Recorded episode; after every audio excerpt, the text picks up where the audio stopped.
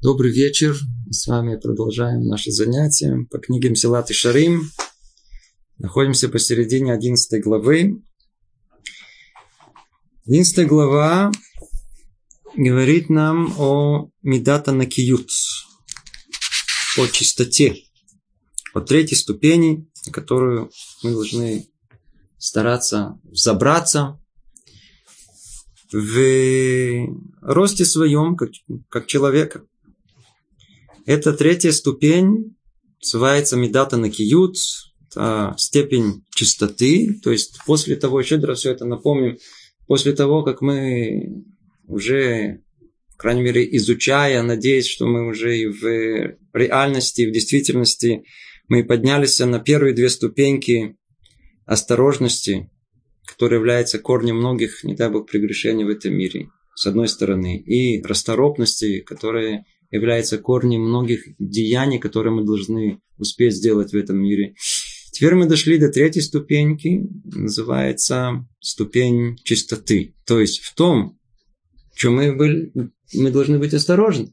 И в том, в чем мы расторопны, там есть, оказывается, масса-масса деталей, и в них мы должны быть чисты, то есть достичь определенного совершенства. И уже разобрали многие составляющие. И вот мы дошли э, до следующей составляющей, которая э, относится к отношениям между человеком и человеком. Мы в прошлом занятии это начали, и вот сегодня мы и на следующий, еще через одно продолжим в отношениях между людьми. Что только не случается между людьми. Можно сказать, практически случается все. Кто-то один мне сказал, говорит, вот подлость человеческая. В принципе, он имел в виду все запреты, относящиеся между человеком и человеком. То есть в одном слове. По-видимому, мы такими не должны быть. Но только это звучит очень абстрактно. Нельзя быть человеком подлым. Да? А что конкретно это значит? Ну, в прошлый раз, что мы с вами, мы, мы с вами выясняли, и, о, он отдворим. Нельзя человека обижать. И я не знаю, что у нас получилось в прошлый раз, но мы старались показать, что нельзя обижать других людей. Жену нельзя обижать. Жена не должна мужа обижать. Детей нельзя обижать. Своих родителей нельзя обижать. Знакомых, родственников. На работе нельзя обижать. Вообще никого нельзя обижать теперь. А, и сколько способов и возможностей обид бесконечное множество. Надеюсь, что мы частично этого прикоснулись в прошлый раз. Теперь есть еще одно прегрешение, которое может случиться между человеком и человеком. Это дать ему совет. Но иногда бывает такого, что человек заблудился и не знает, куда идти. И вынужден даже спросить совета, а мне, а куда мне? А другой очень рад. Вы обратили внимание, вообще люди рады, когда к ним обращаются за советом. Как ты себя, когда, как ты чувствуешь себя как-то... Даже просто на улице остановят.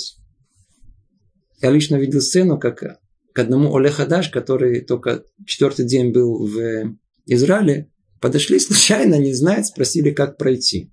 Теперь он, не зная совершенно э, города, он на, своем, на своими, своими тремя словами, которые он успел выучить на иврите, он очень уверенно стал объяснять, как пройти. Но он же не мог не сказать, что я не знаю, или, или типа этого, мы уже все знаем. Ему это просто не получается. И он показал дорогу туда, когда спросили его, а откуда ты знаешь, что туда? Он говорит, ну я прикинул, мне показалось, что туда. А? Житейский опыт. Да-да, да-да, я, я из опыта прошлых лет. он это... Ну, естественно, что оказалось в другое направление. Но он его послал туда. То есть, все сейчас, мы сейчас будем разбирать то, что касается совета другим людям. О советах учат нас Торат Куаним перед слепым не став преткновением. Что делает Люцата? Первым делом он нам э, раскрывает макор, источник, откуда мы учим этот запрет, откуда мы знаем о том, что нельзя человеку плохо советовать и со всеми сопутствующими деталями. Мы это учим из э, запрета э, перед слепым не став преткновения. Плифнейвер альтитемихшур. То есть перед слепым в этом деле, о котором он просил совет. Что тут имеется в виду, на первый взгляд, тут есть простое понимание, перед слепым места преткновения, и люди, предположим, обыкновенно жестокие, встретив человека с э, недостатком в э, видения, человеком слепым, для того, чтобы посмеяться над ним, он спрашивает, а я прям правильно иду? А там перед ним яму. Говорит, отлично, отлично идешь, иди, иди, иди, вперед. Нормально. Да, или наоборот, еще забежать, еще подставить ему какой-то стульчик или еще что-нибудь, как раз говорит, прямо вот, вот, как раз вот, вот это вот. И он раз как грохнулся, и все, а То есть тут две вещи есть, да, тут есть он адварим, вот, то есть это и, и, и перед слепцом не сдавая преткновения, и плюс то, что мы учили в прошлый раз, да, насмешка над ним, издевательство, в принципе. В этот запрет перед слепым не ставить преткновения входит в первую очередь э, запрет дать эйцалу хагуна, дать совет не честный, не хороший, неверный. И тут же дает нам лица э, Рамхаль дает два примера. Спросит тебя, разрешена ли дочь такого-то для Коина? Не говори ему, что разрешена, если она запрещена. Первый пример из области Исурим, запретов, которые есть. И мы знаем о том, что народ Израиля, он делится на три категории. Оказывается, равенство, братство и дружба, она существует в мире, но, но, но, но, в идее, только в теории. А в жизни всегда есть э, различия. И так Творец установил и в еврейском народе, что у нас есть Куаним, есть Левиим, есть Израиль. Три категории. Теперь Куаним и Левиим, они были служителями в храме. И у них у каждого была своя функция. Кагним еще было выше, чем у Левиим, они те, которые непосредственно приносили жертвоприношения, они находились в самой, в, э, в самом святом месте храма. Теперь, у Коина есть много обязанностей, у которых не запретов, у которых нет э, у Леви, даже и у Израиля на первый взгляд, ну, смотрите, какая почесть коину. А, хотите быть коином, тогда несите ответственность. Пожалуйста. нельзя ему э, ходить там на кладбище, нельзя ходить, нельзя. Есть много-много вещей, которые, которые нельзя. Одно из них, одно из них. Ему нельзя просто так жениться с, с первой попавшейся девушкой. То есть определенные правила, мы сейчас тут не будем говорить, чтобы не пугать всех. И уж подробно не уходить в подробности. Но факт тому о том, что Коин имеет проблему. Ему просто так девушку найти не очень просто. Есть определенные условия, когда она называется кширала куген. Кширала куген.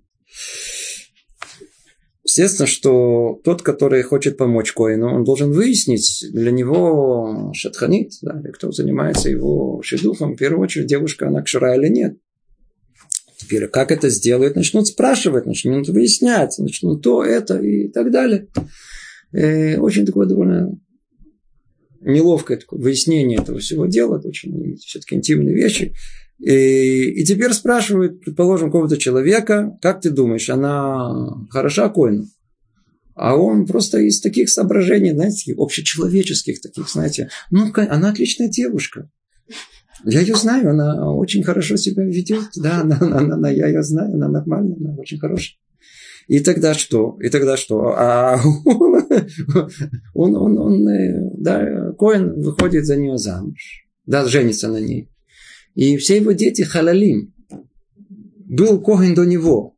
Все его отцы, дедушки, прадедушки, все как один, они следили за ихусом своим, за, за, за своим э, возможностью быть коином. Да, дошли до него. Он теперь от него и дальше нет куаним. Исчезли куаним. Есть дети, да, есть дети. Да, но они не куаним больше.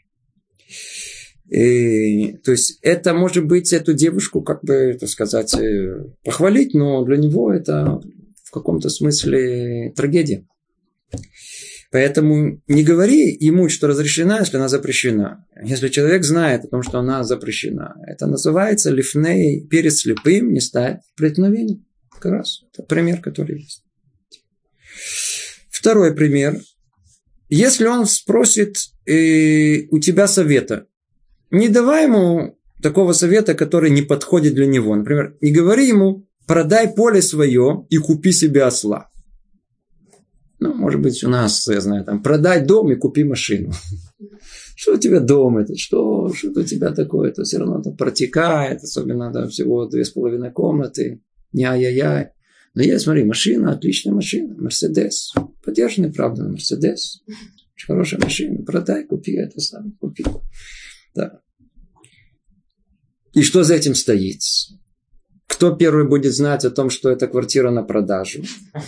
Тот самый советник, который это давал. Теперь он, он знает уже, с каким мы то, что называем лопухом дело имеем. Поэтому он первым тем, который этот э, пойдет покупать, выкупать у него эту квартиру, то есть выкупать у него это поле.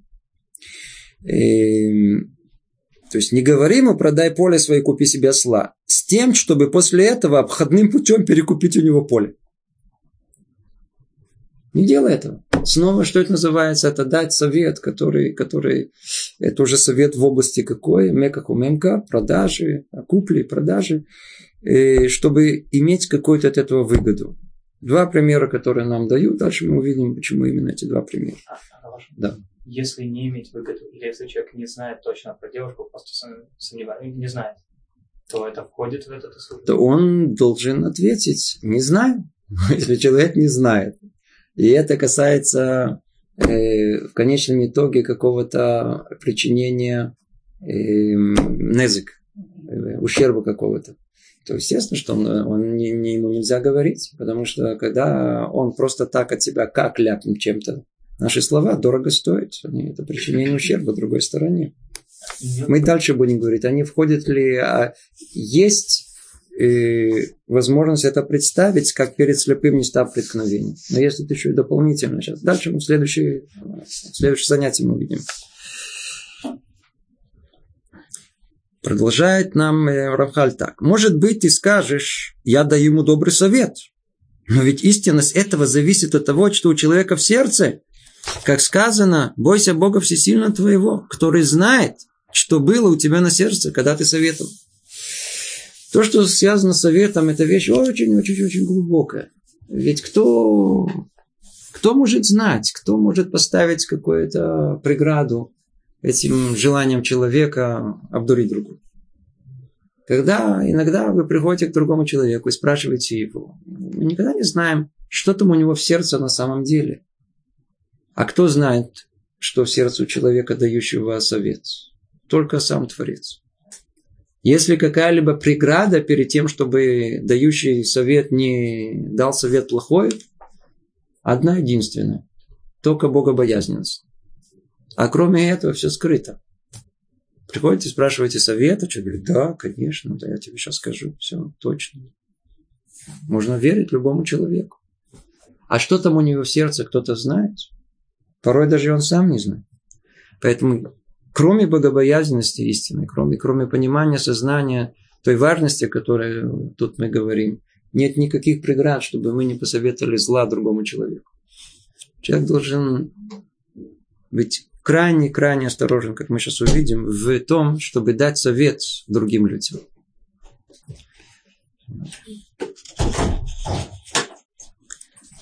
Отсюда мы учим, что как в вопросе который его не касается вообще, нужно наставлять пришедшего за советом на путь чистой и ясной истины. И заметь, что Тора проникла в глубины замысла обманщиков. Ведь речь идет не о глупцах, которые могут дать совет, зло которого очевидно и понятно всем, а мудренных в злодействе. Мы видим, что когда речь идет о том запрете давать совет плохой, естественно, речь идет не просто, что человек подходит к первому попавшемуся на, на улице и спрашивает, э, скажи мне, э, как ты думаешь? И тот говорит, что он думает, как мы уже с вами упомянули, потому что все люди что-то думают.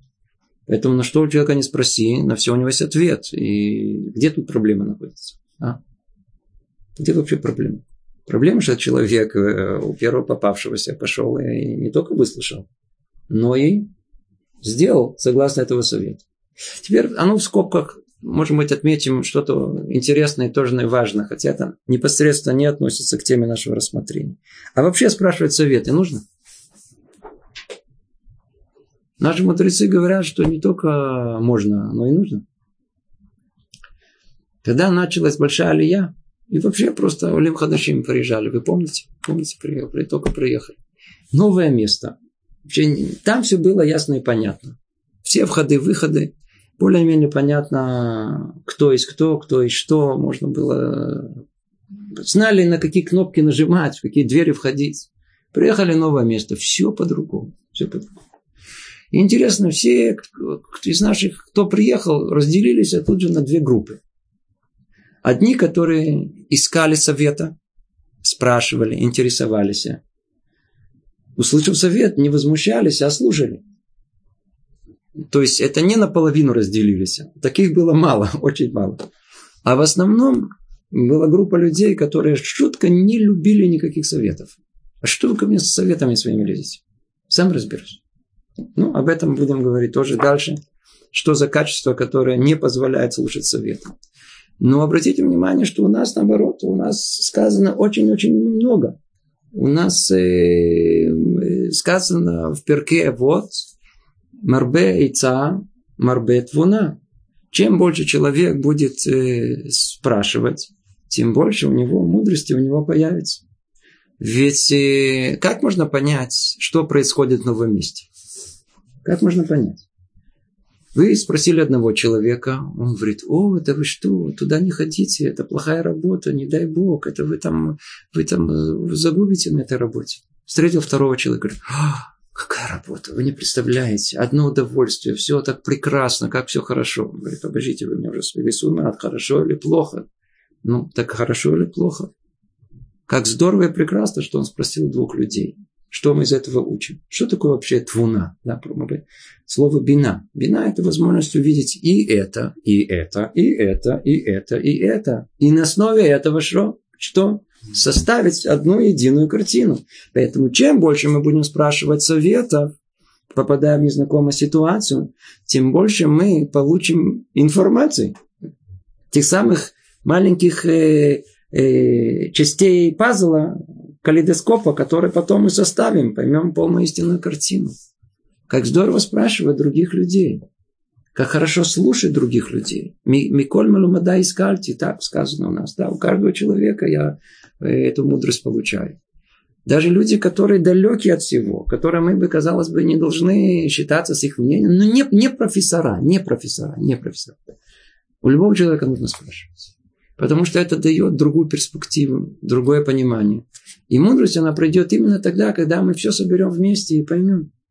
Поэтому сказано у нас в перке, вот, вы помните, есть распределение по возрастам а, Арбаим 40 лет, да, лабина, обратите на лабина, а 50 для яйца, 50 на, для того, чтобы уже давать советы. Сразу же после того, что тут сказано Твуна, после того, как он поспрашивал, поспрашивал, набрался набрался э, мудрости, ну, твуна, следующий этап какой у него уже, он видит всю картину, 50-летние могут давать советы. Почему? Набрались опыта. Они уже видели таких, уже видели таких, и уже и такое, и такое, и такое. Ну, тогда можно, естественно, что это не по возрасту, прям стукнуло 50 лет, и тут же уже можно начать быть эйцисгибер, да, то есть э, давать советы. Нет, нет, имеется в виду, имеется в виду по возможности своей, из которой в 20 лет могут давать советы, из которой и в 70 лучше не подходите к ним. Но мы видим, что как здорово, хорошо, и как наоборот повелевает нам мудрецы спрашивать совет. Спрашивать совет. Нужно ли поступать, как нам советуют? О, это уже никто не говорит. Это уже никто не говорит. Но это не так, как, как было в Советском Союзе, о том, что была одна, один, одна категория людей, которой точно было известно, что у нее надо было спросить совет. Это были жены. Помните? Как там говорили? Вы помните, как говорили? Спроси жену и сделай все наоборот. Это тоже не имеется в виду. У нас, наоборот, жену надо слушать. У нас, наоборот, сказано, что жены обладают э, такими сверхъестественными способностями э, почувствовать э, то, что муж вообще не чувствует. У них есть интуиция, женская интуиция, которая э, нас, нас очень доверяет этой женской интуиции. Если жена говорит мужу, вот с этим не дружи, он не хороший человек. Или вообще осторожно с этим, то он должен оберегаться. Потому что, как правило, то, что женская интуиция, она чувствует, так оно и происходит. Так оно и происходит. Теперь, естественно, что нужно тоже осмотрительно. Не все, что жена ей на страхе своим воображением нагнала на себя и на всех. Она надо тут же моментально слушать и бежать. Но всегда нужно принять в расчет это, это мнение интуитивное, которое она есть. Но всегда нам поможет в видении общей картины и в понимании того, что нужно делать. Но вернемся, вернемся к тому, что тут сказано. И у нас сказано, что нужно давать совет. То есть речь идет о запрете дать плохой совет. То есть мы сейчас не на стороне тех, которые ищут совета. Мы уже поняли, что совета надо искать. И дальше поймем, у кого это искать. А тут пока мы видим, у кого не искать. Его не искать, явно мы не будем искать его просто у человека глупого для того, чтобы выполнить его. Мы будем искать человека умного. Пойдем к человеку умному.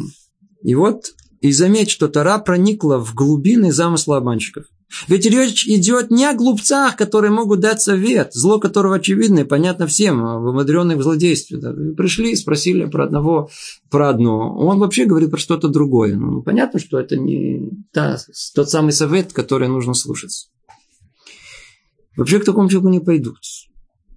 Они дают советы внешне действительно, а, а о ком речь идет? О умудренных в злодействе. То есть у людей умных, сообразительных. Но только слово вот это злодействие, да, так не сказано напрямую, перевели это злодей. Имеется в виду, э, э, я извиняюсь, тут не сказано слово злодей, да, не сказано. И, а сказано наоборот, человек умный, человек умный. А откуда мы знаем, что злодей? Злодей в сердце. Не видно. Кто это может быть? Пришел большой человек, я знаю, какой-то человек мелумат, не будем называть его профессию. Ну, поэтому есть люди, которым ходят советоваться. Человек не знает, он не, не, профессию не будем называть. И у нас э, забылся человек, он должен спросить, он должен прийти и выяснить. Предположим, он запутался в семейных отношениях. И он не знает, как себя вести с женой, предположим, жена с мужем. Приходит к этому человеку, начинает его спрашивать, как себя вести. Теперь он только пришел из дому, да, где он хорошо поругался со своей женой. То есть у него какой совет он даст? В принципе, это его профессия, но, но, но, но какой совет он даст, если он сам с собой, ну вот, ну, ну, ну никак у ничего не получается. По поводу этой профессии, кстати, интересный факт, э, кто-то мне недавно рассказал, о том, что в одном университете, где есть хуг, э, э, кружок, или как называют, факультет, э, это, все, кто там на этом факультете, они то ли второй, третий раз замужем или женаты. То есть это те, которые должны дать основные советы, как себя вести в этой области. Теперь Поэтому я избегаю слова злодейство. Никто их не подозревает сразу. Не надо сказать сразу злодейством. Но когда мы видим, что человек, он собирается дать совет, когда сам внутри сердца его, там внутри, внутри, внутри сердца его, он, в принципе, сам в этом, к сожалению, не, не совсем чист, то какой же совет он вообще идет вам давать? Какой совет он может дать? Они дают советы внешне действительно полезные другому, однако в конце концов обращающиеся во зло ему ради выгоды советчиков. Теперь вы скажете, а какая тут выгода? Есть случаи, когда есть выгода, есть случаи, когда нет выгоды. Поэтому приведено два примера, которые мы с вами упомянули. Помните первый пример насчет э, Бат Коэн, насчет э, женитьбы на, на, на, на Коэна. Там пример, который спрашивает человек, это никакой личной выгоды у него нет. Второй пример, он дал совет, в котором есть непосредственная хитрость, там, на, на, на, на прямая выгода. Он дал совет, где у него потом выгода будет. Мы видим, что есть примеры есть примеры. Из нашей жизни я могу вам привести пример. Очень, к сожалению, такой даже нескромный, но это первое, что мне в голову пришло. Он вопиющий просто. Когда одна жена, она обратилась к тому самому специалисту с жалобой о том, что муж перестал на нее обращать внимание. И он довольно-таки увлечен особыми того же пола, но не ею, а другими. И туда смотрит, сюда смотрит, по разным сторонам, но на нее не совсем. И она уже тоже пыталась конкурировать, но что-то как-то не пробуждает его сердце и внимание. Тогда он по-простому дал ей совет о том, что смотри, начни улыбайся соседу. Тогда он почувствует о том, что это не все так просто в жизни, да, и о том, что и то, что кажется его, может оказаться не его. И дал еще несколько таких советов. Ну, казалось бы, а какое ему дело до этого? Единственное, что на третьей встрече он предложил себя в качестве соседа. То есть есть случаи, когда есть выгода, да, есть случаи, когда нет выгоды. Поэтому написано, может быть, ты скажешь, я даю ему добрый совет. Но ведь истинность этого зависит от того, что у человека в сердце. Я даю ему добрый совет, так думает человек. То есть все те самые люди, которые, которые дают советы, они естественно, что у них намерения самые лучшие. Они вне всяком сомнении. Но они вообще имеют право давать совет. Мы сейчас идем, то где, где вообще... Кто может вообще давать совет? Каждый человек может тут же давать совет. Это вопрос, который мы сейчас попробуем тоже коснуться и разобрать. Снова вернемся. Поэтому написано, может быть, ты скажешь, я даю ему добрый совет, но ведь истинность этого зависит от того, что у человека в сердце. Вот да, да, да, да, да. Вот истинность любого совета зависит исключительно от того, что у человека в сердце. Есть он в намерении, и у него есть какая-то выгода от этого совета. Помните пример с э, женитьбой Коина? Казалось бы, там никакой мне выгоды нет. А, тоже есть выгода какая. Ему просто приятно надурить кого-то почувствовать, что кого-то оставил в опухах, в дураках. Это тоже приятно. То есть, это, то есть всегда у человека, дающему совет, есть какая-то выгода. Вот этого, вот этой выгоды, то есть то, что у человека в сердце, надо ее больше всего опасаться. У кого это есть, как мы дальше увидим, нельзя давать совет. И сколько же часто люди, и сколь же часто люди находят преткновения в этих грехах, день за днем, покоряя сильнейшей жажде к стяжательству. Говорит нам Рамхаль, насколько человеку тяжело сдержаться себя, чтобы не дать ему совет. Хороший совет такой, знаете, такой, такой с удовольствием. Такой, такой, вот я сейчас тебе дам совет. Это, как мы перечислили, получается, есть что-то от этого у него. Есть что-то у него, да, то ли прямая выгода, то ли окольная выгода, то ли просто удовольствие такое, что другого оставил в дураках. И Тура предупреждает о тяжелом наказании за это проклят, сбивающий слепого с пути. Когда стояли э, шесть колен э, Израиля на Аргризим и Арайваль, на горе, между двумя, на двух горах, и стояли леви между ними, и там клялись.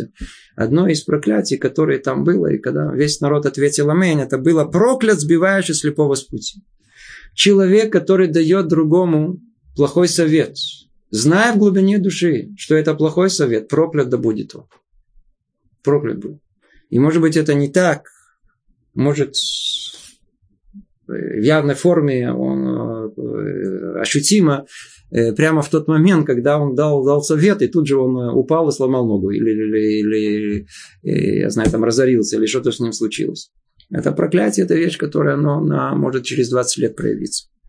Человек, который дает совет изначально, зная, что есть в этом что-либо свое какое-то нагия и шит, свое пристрастие какое-либо, свое какое-то внутреннее какое-то, что-то вкладывает от себя, от этого проклят будет.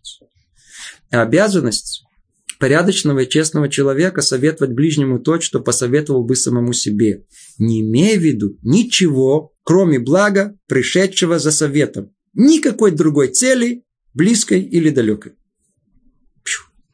Вот то, что мы искали, то, что вы хотели знать. Да. Тут написано очень четко, ясно. Давайте снова его повторим. И... Ну, во-первых, все люди чувствуют себя порядочными и честными. Но если не чувствуют, то прям хотят быть такими. Каждый человек как-то чувствует себя порядочным и честным. Но только давайте определим. Есть много-много составляющих порядочности и честности. Особенно помните, в Советском Союзе был такой честный человек, такой это было в большом почете. То есть прямые, честные, скажут все прямо в лицо, только ничего никак. Прямо совет дадут честный такой. тоже, тоже прямой. Мы все хотим честные обязанности порядочного, честного человека советовать ближнему, что посоветовал бы самому себе. Не имея в виду ничего, кроме блага, пришедшего за советом. Никакой другой цели. Ни близко, ни далеко, никакой, никакой. Давайте тут остановимся. Рассказывают, как э, к одному из больших рабаним э, а большие раввины еврейские, они всегда находятся в центре большой человеческой деятельности. Есть большая потребность людей спросить совет. И мы часто замечаем, что у больших раввинов есть большая очередь, чтобы просто прийти и спросить их, порой посоветоваться и так далее. Сказывал про одного большого раввина, что он был весь мокрый, несмотря на то, что было не так тепло, не так жарко было. Просто весь мокрый, весь, весь, весь мокрый. Спросили его, Рабейна, что, что вы так потеете? Что случилось? Он говорит, вы не понимаете. Приходит человек. Он приходит вообще со своим каким-то другим делом. Он вообще другой мир какой-то. Я тут сижу, у меня свои заботы, свои мысли, свои какие-то... У меня тут живот болел, тут с женой поговорил, там э, с ребенком какая-то надо подумать. Пришел другой человек совершенно другим, у него проблемы. У него какой-то бизнес, который не идет, и который там что-то не так будет. Мне нужно снять с себя всю мою одежду. Снять с себя абсолютно все, что есть у меня сейчас в душе на данный момент. И теперь нужно надеться заново во всем том, что этот бизнес, как этим занимается, какая ситуация на бирже, какая перспектива в, в, экономике. Мне нужно одеться совершенно в другую одежду. Ну и что? И дать ему ответ, полностью соответствующий тому, что он спрашивает. Теперь дал ему совет. Теперь что нужно? Теперь снова нужно вернуться, нужно снова одеться. Я же не могу голым ходить, надо снова... Я теперь снимаю одежду его, одеваю свою одежду. Теперь заходит другой человек. У него проблемы вообще совершенно другой области. Речь идет о теще. И это, там, то есть это... А про тещу всегда там есть... Не все рассказы про тещу одни и те же. Есть много всегда особенностей у каждой из тещ. Поэтому теперь нужно что снова нужно раздеться, снова нужно одеться в его одежду и так далее. То есть каждый раз нужно переодеться, нужно полностью выйти. Это нужно то, что мы называем эмпатия или полная, полная э, издагут, э, солидаризация, как мы скажем. Э, полностью быть с этим человеком. Да, быть. Эмпатия. Отождествление. Да, отождествить себя с этим человеком, как будто с его чувствами, с его ощущениями, что он войти полностью в его положение, как будто он, он, он как будто я этого до такой степени нужен. Только тогда, только тогда мы, мы, мы, мы уберем из себя, видите, что тут сказано, что мы сказано, э, это то, чтобы я бы посоветовал самому себе. То есть мы видим тут заодно и наставление. Если мы хотим быть порядочными, честными людьми и советовать ближнему, то что в первую очередь, а что бы я бы вот, вот в такой ситуации, что бы я это хотел бы, я бы искал бы мне. Что это дает нам, кстати говоря? Это очень интересный психологический трюк. Что он дает? Он дает, во-первых, во многом убирает те самые личные пристрастия. Нейтрализует их. Потому что если мы оставляем свои личные пристрастия со стороны наблюдать за всей этой ситуацией, то они неизбежно могут повлиять на мой совет. А тут я снял с себя одежду, я, я, я вообще поменял, я это он, он это я. Теперь я полностью как будто ища ему совет, я в поиске э, совета ему, и это в принципе как будто это я и результат важно этого. О, вот это дает возможность нам тому, что дальше сказано, не имея в виду ничего, кроме блага, пришедшего за советом. Его и только к его, никакой другой цели, ни близкой, ни далекой чтобы никакой выгоды, даже приблизительной выгоды не было у нас. А какой, например, близкое, давайте еще один раз повторим, какая близкая Есть близкая выгода, как в примере, который, который мы с вами разобрали, продай дом и купи машину. А кто первый купит дом? Я куплю. Но это называется прямая выгода. Прямая выгода. Дается вет, пойди сюда, где, куда идти? Где продают? Какой магазин пойти? Вот пойди там, вот на третий блок отсюда, слева написано Йоси, да? А чей это магазин? Йоси, это я, там жена моя. Там лучше, несмотря на то, что там блок один отсюда всего лишь есть место, где можно то же самое купить. Это выгода прямая. А где есть выгода далекая? Выгода далекая, она может э, вообще, например, пришли советы, вроде совет дают нормальный, я, я не предлагаю себя в качестве, да, да, да. начни заигрывать с, с, с э, соседом, да. Это не друг мой сосед, предположим, человек не знает, да, не, не знаю, не знаю. Но есть в этом, есть какая выгода, выгода, выгода, она, она, она может быть далекая, может, пример, надо подумать о нем, выгода в идеологии, да, о том, что вот, вот так правильно поступать, вот так нужно поступать. Это тоже выгода. Это не просто так, это, это. И многие другие советы, которые они, на первый взгляд, не несут вроде никакой выгоды этому человеку в том, что он дал им этот совет, но они полностью соответствуют ему, его образу мышления, и его идеологии, его пониманию, вот как я понимаю, вот он, ну, как это. Теперь, и когда он видит, что человек соблюдает это, у него ощущение еще больше уверенности в своей правоте. Ну, конечно, как я и думал, видите, даже человек поступает так, как я думал. Это выгода какая, она посредованная, она далекая, казалось бы, непосредственно ничего ему нет. Как нужно остерегаться всего этого? Как нужно остерегаться этого? То есть, кто помнит, мы с вами, когда разбирали в, на ступени осторожности, что человек находится как в, в, во тьме. Помните? Ситуация и верба Афила. Да? Когда есть слепец в, во тьме. То есть есть слепота, которая человек, он, естественно, он, есть слепота, которую человек не видит, весь мир не видит, не понимает ее. Есть еще то, что он не хочет видеть. Теперь вот такой слепец, который находится в власти своих желаний, всяких властных, в своих разных э, амбициях и э, предрассудных мнениях, теперь к его спрашивают совет. Какой он совет даст? Точно согласно своей слепоты. И я, видишь, я сейчас, э, давай за мной. Мы падаем, ты падай. Вот это то, что мы не должны делать. Человек должен э, быть чист во всем, давая совет, давая совет другим людям. Чист во всем, во всем, во всем, во всем. Порой вопреки своему какому-то взгляду, мировоззрению. Я вам сейчас приведу интересный пример. Жил в Праге, сколько уже, 250 лет назад, 300 даже, был один из величайших еврейских мудрецов, Нодаба Иуда, Атланта невероятнейшая личность. Писал книги очень-очень глубокие по всем частям еврейской мысли.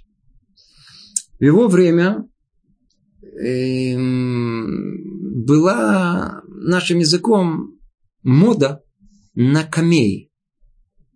Знаете, что такое камея? Амулеты. Писали, это было, это то, что называется кабала маасит. Это э, прикладная кабала. Писали имена, не буду говорить какие, на, на пергаменте, да, и носили их тут как талисман. Как, как талисман. Он боролся с этим всеми силами своими. Необыкновенно. Я не буду входить в все подробности, можно это, нельзя, и как, или что. Но все знали о том, что он был самым основным, ярым противником всего этого.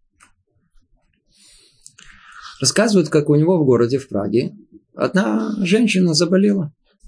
И болезнь была непростая, болезнь очень тяжелая. И ей в процессе, по-видимому, болезни и всяких разных мыслей, ей пришло в голову о том, что единственный, кто может ее излечить, это если она получит камею, это талисман, не больше, не меньше, как от самого Надаба Иуда. Да, от него самого. Все вокруг нее как-то, знаете, в замешательство пришли, что делать, как делать, и не знают, что делать. Это. Пока один человек говорит, что мы теряем, что нам Человек больной. пришли к нему и рассказали всю эту историю, спросили, они были люди умудрыми, вместо того, чтобы повелеть, они просто, а что делать? Спросили совета. Но да, Иуда это услышал на месте. Он взял кусок пергамента, свернул его, поставил его в мешочек, и на мешочке написал, приклеил записку ей следующую. Ты должна носить этот э, талисман месяц. Ровно через месяц открой его. Если ты увидишь о том, что слова на пергаменте, они исчезли, буквы, написанные там, они исчезли, признак того, что ты выздоровел. Дали ей, она ходила, она ходила с этим месяц, месяц она ходила около сердца, держала этот талисман около своей груди. Представляете, сколько она не могла дождаться того момента, пока она раскроет. И вот действительно она через, по прошествию месяца она раскрыла. И что она видит? Там букв нет. Можете представить ее радость. Я выздоровела. Все это как и есть. И она выздоровела. И она выздоровела. Теперь из этого рассказа, конечно, каждый может выучить что-то другое. Поэтому мы не будем ходить сейчас во все подробности, уже тут можно зацепиться за все составляющие и улететь в другое направление.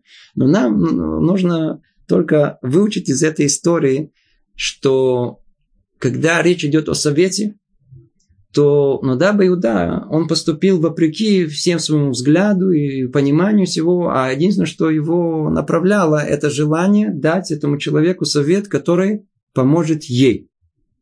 Как поможет ей. Несмотря на то, что, что он, в принципе, сделал. Ведь в народе что скажет? А, Камей помогает. Наоборот, все это он неправильно говорит. То есть, вопреки всей его кампании, которую он вел против талисманов, Наоборот, сейчас все скажут о том, что все это, видите, он сам, э, сам еще подтверждает все это. Почему? Потому что когда дело доходит до яйца, метит, э, то есть истинного совета, нужно ее дать, как тут сказано, как тут сказано, как будто человек посоветует самому себе, не имея в виду ничего, кроме блага, пришедшего за советом. Никакой другой цели, близкой или далекой. А если случится, то есть идем дальше. А если случится, что он увидит ущерб для себя в этом ответе, во благо другому, то есть пришли у него спрашивать совет. Обождите, обождите. И вдруг выясняется, что он причастен к этому.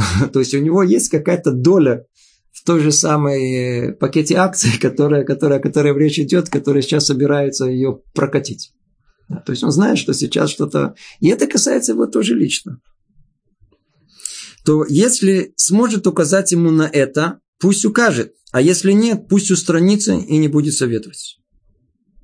Но ни в коем случае не давать совет, цель которого что-либо иное, кроме блага, пришедшего за советом. Если, конечно же, нет злого умысла у самого пришедшего. Секундочку, сейчас до этого дойдем. То есть, о чем тут речь идет? Речь идет о том, что есть иногда ситуация, когда э, приходит за советом, и вы, человек, который дает совет, он чувствует, что это каким-то образом касается его. Что делать в такой ситуации? Две возможности нам указывает лица. Одна – это указать этому человеку на всю картину, включая свое пристрастие и свое участие. И тогда что нужно сделать? Как тут сказано, эм, если сможет указать ему на это, пусть укажет. То есть указать ему на, на возможность и такую, и секую, и к чему это приведет, включая, что это плохо будет и тому, кто дает этот совет. Несмотря на это, дать этот совет. А если нет, то устраниться. У наших судей, вы знаете, есть такое понятие у наших судей, и, о том, что нужно остерегаться любой формы взяток. Любой формы. Рассказывают про Рамоша Файнштейна, Цадик Левраха, одного величайших рабаним в Америке, который жил, который построил всю яду там, все, все еврейство американское. Один из величайших столпов. Что он заметил, что на одной свадьбе официант очень, знаете, так э, за ним присматривается. И очень так он приносит ему еще один раз, еще один раз со всех сторон, и так, и сяк, и... И к концу свадьбы, где он находился, он ему намекнул, что он должен прийти к нему завтра на, на заседание суда, Бейдина, чтобы судиться с другим человеком. Раможин Файн, что убежал тут же, удрал, просто удрал с этого места на меня. Как, как только это... И когда он увидел, что он пришел, он отстранил себя от слушания. Уже только от того, что ему кто-то кто-то помог, только всего лишь от того, что от этого он уже отстранил себя. Почему? Иди знай, как это повлияет на его шикульдат, на его возможность объективного рассмотрения этого дела. То есть, когда мы чувствуем, что мы можем оказаться хоть немного пристрастны, хоть чуть-чуть пристрастны, хоть как-то пристрастны, что нам нужно сделать? Нам нужно просто устраниться от, э, от давания советов. Все, что касается наших родственников, близких людей, или что ли касается имущества моего, или еще что-либо, это мы должны не давать советы, потому что мы неизбежно дадим какой-то совет, который принесет выгоду мне, как дающему совет, но не принесет пользу ему, как получающему этому совету. И мы видим, насколько наши мудрецы, они были осторожны во всем, во всех проявлениях, которые есть, во всех проявлениях советов, которые только есть. Сколько есть рассказов, невероятных рассказов про наших мудрецов, которые, которые переодевались, как мы говорили, по много-много раз, чтобы понять и почувствовать все, что происходит с другим человеком. Есть массу историй про каждого из них. Огромное количество. Жил в, в Нейбраке один из величайших мудрецов наших. Хазон Иш его называют. По книге, которую он написал. Про него есть огромное-огромное количество невероятных рассказов, которые, которые... К нему приходили просто очередь-очередь людей. По любому поводу. По любому поводу просто. К нему приходили, чем больше было тмимута Бенадам, чем больше была такая простота и, и, и, и вера еврея, тем он приходил к нему с простыми вопросами. Я в скобках просто вспомнил историю, как к нему пришел один еврей, у которого э, стала протекать труба перед субботой. И он пришел к Хазон Ишу и спросил его, что делать? Он говорит, позови водопроводчика, что ты ко мне пришел? Он говорит, скоро суббота, водопроводчик уже не успеет. Так что ты от меня хочешь? Он говорит, я хочу, чтобы Раф помолился, чтобы не было воды, чтобы вода не, не, не протекала. Он говорит, ну, чтобы вода не протекала. И он возвращается домой, смотрит, вода не протекает. Он вдруг смотрит, а, а в, в водопроводе иногда, знаете, есть камушки такие. Как раз вот там камушек был и забил эту дырку. Это просто, чтобы о чем речь идет. Или пример, а, это, это, это не то, что я хотел. Пример, когда хотел привести, пример другой. Был в Бнейбраке Кацав, Кацав, мясник. И он тоже перед субботой, он утром, он рубил мясо и стукнул свою руку. Да, то есть отлетела от, от, от э, товара кусок и стукнул ему в руку. Теперь он вначале поболело, поболело, он не обратил внимания, пришел домой, вдруг смотрит, вся рука синяя. Вся рука синяя. Он испугался. И начало болеть все больше и больше и больше. Все больше и больше. Он не знает, что делать. Ему жена говорит, «Э, поехали в больницу. Знаете, мужчины говорят, а, оставь меня, пройдет, все нормально. А ну, ну вообще уже пока наконец-то, пока наконец-то он не, не, не, не, она ему говорит, пойди в больницу. Он сам почувствовал, что-то уже что-то не то. Он говорит, в какую больницу я пойду? Я лучше пойду к Хазонишу. И он пошел к Хазонишу. Приходил он к Хазонишу, и он ему говорит, посередине субботы. Он говорит, немедленно иди в больницу, но только знай, когда они тебя, когда они тебя осмотрят, они захотят тебя ампутировать руку. Не давай это делать и скажи им, чтобы они тебе дали вот такой-то, такой-то укол. Он приходит туда, было точно, как сказал Хазон Иш. Они увидели, был, называется, дежурный врач, посмотрел на его синюю руку, и говорит, нужна срочная ампутация, потому что иначе у меня было заражение крови всего, в операционной. Он говорит, не иду. Говорит, а что за не иду? Говорит, мне раб сказал, что нельзя идти. Да, говорит, не иду. Мне мне сказал. Он уперся ни в какую. Он говорит, ну дайте домой, что ты к нам пришел, иди, иди кровин, после тебя лечим. Говорит, а не, он еще сказал, что надо такой мне укол поставить. Он стал с ними спорить, видели, что не с кем имеет дело, они ему поставили укол, что он хотел. И действительно, не прошло несколько часов, ему стало легче. А вообще к концу субботы уже он пришел к Азонишу, глаза такие, чудеса. Это чудеса. И сколько таких было и рассказов про Хазон Иша, и на них он всегда говорил, никаких чудес нету, ничего сверхъестественного. Это называется всего лишь переодеться и дать совет, который подходит этому человеку. Когда он к нему пришел, он, как любой мудрый человек, стал его расспрашивать. Из его ответов он понял, что он болеет диабетом. И, как известно, диабет это не самая хорошая болезнь, не самая, она может привести к массу другим всяких последствиям. Да, и он, он понял из-за того, что а то, что произошло с ним, это не заражение крови, а следствие диабета. И надо ему сделать укол, всего лишь это, это, это диабета, это то, что может его спасти. Это всего лишь была наблюдательность, которая, которая, ну она откуда придет? Тогда, когда вы полностью отрешитесь от всего, и именно войдете в эту область.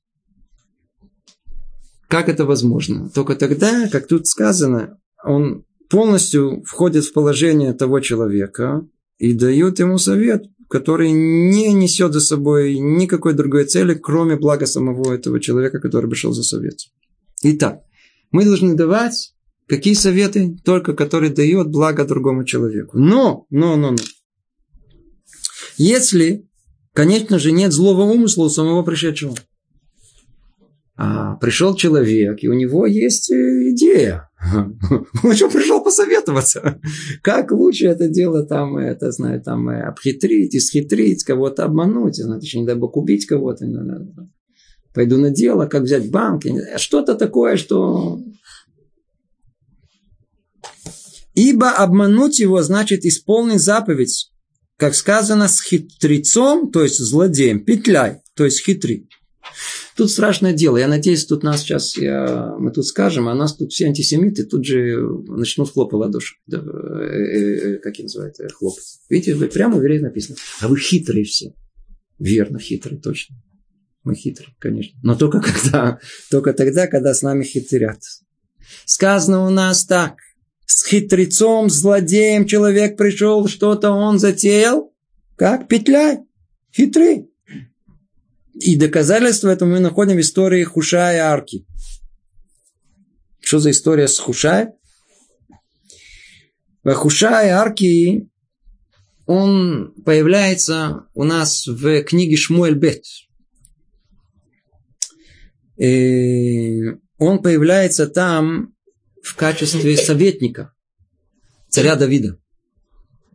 Не буду всю историю рассказывать, она длинная, но в нескольких словах сын царя Давида, Авшалом, поднимает восстание против своего отца и хочет захватить власть. И на каком-то этапе отец понимает, что сейчас произойдет столкновение в лоб в лоб, он убегает со своими помощниками, со своим окружением, со своими преданными э, войсками. И, и он посылает Хушая, Арки, который был его советником, посылает, иди к Авшалому, он теперь захватил власть, иди к нему. Но если что-то ты услышишь, скажи мне. И действительно он приходит к нему, уходит его доверие, и там обсуждают они план, и что делать дальше. Авшалом вызывает э, Ахитофеля. Ахитофель, он был основным юэц, главным советником, и Ахитофель дал ему один совет – Теперь, что делает э, Хушай? Он понимает, что это плохо царю Давиду. И он убеждает Авшалома и всех остальных о том, что это не хороший совет дал Ахитофель. У меня совет есть лучше. И дает Авшалому такой совет, который позволяет царю Давиду соорганизоваться, собраться, да, приготовиться и для того, чтобы дать отпор э, войскам э, Авшалома. То есть мы учим из этого, из этого мы учим о том, что злодея, который пришел нас э, убить, пришел нас обдурить, который задумал что-то плохое, и пришел нас еще спросить совета, или мы можем дать ему совет, мы имеем полное право, и не только можем, но, по-видимому, и нужно э, дать ему совет хороший, в кавычках. Так, чтобы он, что называется, помните, с чего мы начали? Мы начали с того, что нельзя перед слепым ставить преткновение. А мы тут должны наоборот. Вот перед злодеем поставь преткновение. О том, что а вон влево, вон видишь там, смотри, вот влево, как раз там яма. Да? Вот, вот там, туда, туда и упади. Это для злодея, это его адрес конечный, туда он должен прийти. И это то, что мы должны э, направить. Это, это тот совет, который мы должны ему дать. То мы не успели перейти к следующей теме. Шем, в следующий раз мы поговорим о невероятной теме, невероятной теме э, сплетен и злословия. Очень хорошая тема. Тоже отношения между человеком и человеком. Мы только еще один раз подведем итог сказанному. Мы с вами разобрали чистоту, то есть намек на, том, на чистоту в области совета другим людям. Совет можно давать только тогда, когда человек способен войти в положение другого человека, быть полностью чистым от каких-либо намерений, не связанных с добром другому человеку.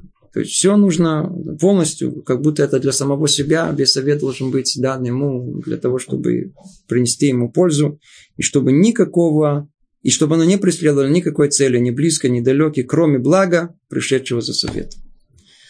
Ну, благодарю за внимание. Раташем, до следующего занятия. Привет из Иерусалима.